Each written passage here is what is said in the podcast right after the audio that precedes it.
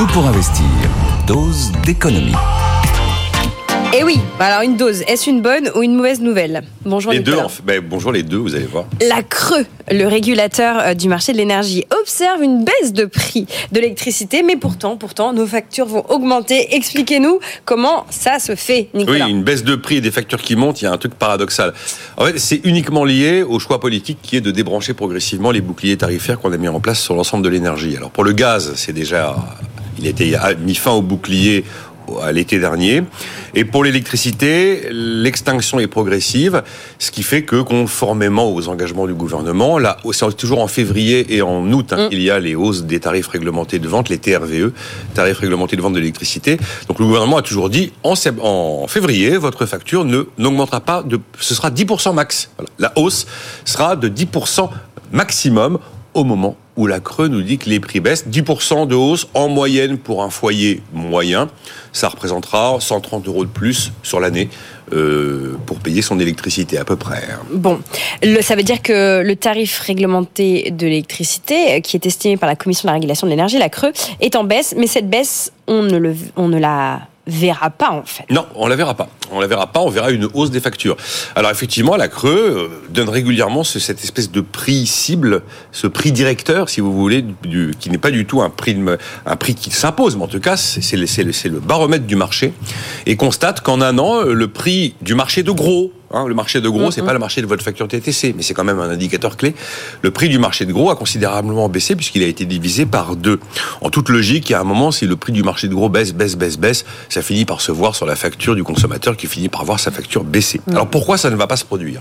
Eh bien parce que le gouvernement est donc en train de mettre fin à l'ensemble des boucliers tarifaires qu'il a mis en place au moment du choc énergétique avec la guerre en Ukraine. Sans ces boucliers tarifaires, les ménages auraient connu des hausses qui dépassaient 100%. Il faut bien en avoir conscience.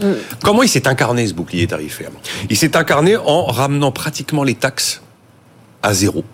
Et en fait, euh, on a ramené la taxe sur euh, les prix de l'électricité à 50 centimes pour les entreprises par mégawattheure et à 1 euro par mégawattheure pour les ménages. La taxe normale aujourd'hui, si on la remet à son niveau normal, elle n'est pas de 50 centimes ou d'un euro, elle est de 32 euros le mégawattheure. Alors on revient progressivement, une fois que le choc énergétique est passé, à des niveaux de taxes normaux. Et donc, on a décidé politiquement qu'on n'irait pas au-delà de 10% de hausse de la facture au mois de février prochain, parce que si on remettait la taxe à 32 euros le mégawattheure, on aurait une hausse de facture qui avoisinerait les 18-20%.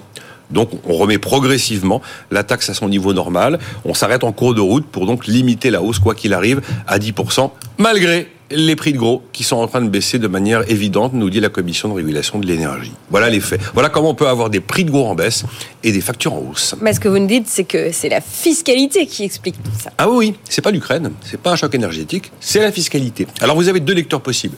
Soit vous dites mais c'est scandaleux de monter les taxes, rendez-vous compte, le pouvoir d'achat est sous pression, l'électricité est une dépense contrainte, en plus l'hiver est froid, quel scandale. Alors on peut le voir sur l'angle du scandale absolu. Ou alors on se dit bah oui, c'est normal. C'est normal qu'à un moment, on débranche les perfusions nationales qu'on met en place sur euh, tous les composants de l'énergie. On l'a fait sur les carburants. Euh, et le gouvernement n'a pas vocation à subventionner ad vitam la vie quotidienne et les, et les aléas de la vie quotidienne. Voilà, alors maintenant faites votre choix. C'est un scandale ou c'est normal? Moi j'ai posé la question à mes invités ce matin.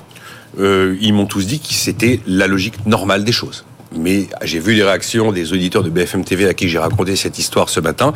Tous considéraient ça comme scandaleux. En fait, tous regardent, ils regardent leurs factures. Les 9 milliards de manque à gagner qu'ont représenté euh, le, le fait de laminer les taxes, tout le monde s'en fout. Le déficit, ça n'intéresse personne. Bruno Le Maire l'avait dit. Euh, le désendettement n'intéresse personne. Bien sûr. La facture de fin du mois, c'est beaucoup plus important que les problèmes de compte public du pays. Et le problème, c'est qu'il y a quand même cette, cette notion-là. Alors après, la messe n'est pas dite. On a un nouveau Premier ministre. Et à partir du moment où la Creux, la Commission de régulation de l'énergie, a donné son verdict sur son prix cible, ou son prix de marché, eh bien, c'est un arbitrage politique. Et le nouveau Premier ministre a la possibilité, eh bien, de de, faire volte-face par rapport à ce qu'on a inscrit dans la loi de finances 2024 et décider que finalement, ben, on va continuer euh, en février euh, à, limiter les, les, les, retours à la normale des taxes pour finalement avoir une hausse de la facture moins importante. Ce sera un arbitrage politique qui ne m'appartient pas. C'est exactement la même logique qui est en train de s'appliquer aujourd'hui pour le gaz. Mmh. On a une baisse assez forte des prix du gaz, des prix de gros, des prix de marché, encore une fois.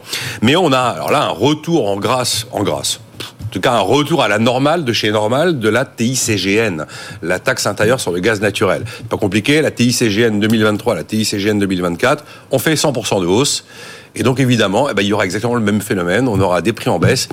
Et a priori, comme ils baissent beaucoup, des factures relativement stables, mais pas de baisse de factures. Voilà pourquoi les prix peuvent baisser, mais les factures peuvent monter. Après, pour ou contre, bonne solution, mauvaise solution, bon choix, mauvais choix, c'est à l'appréciation de chacun.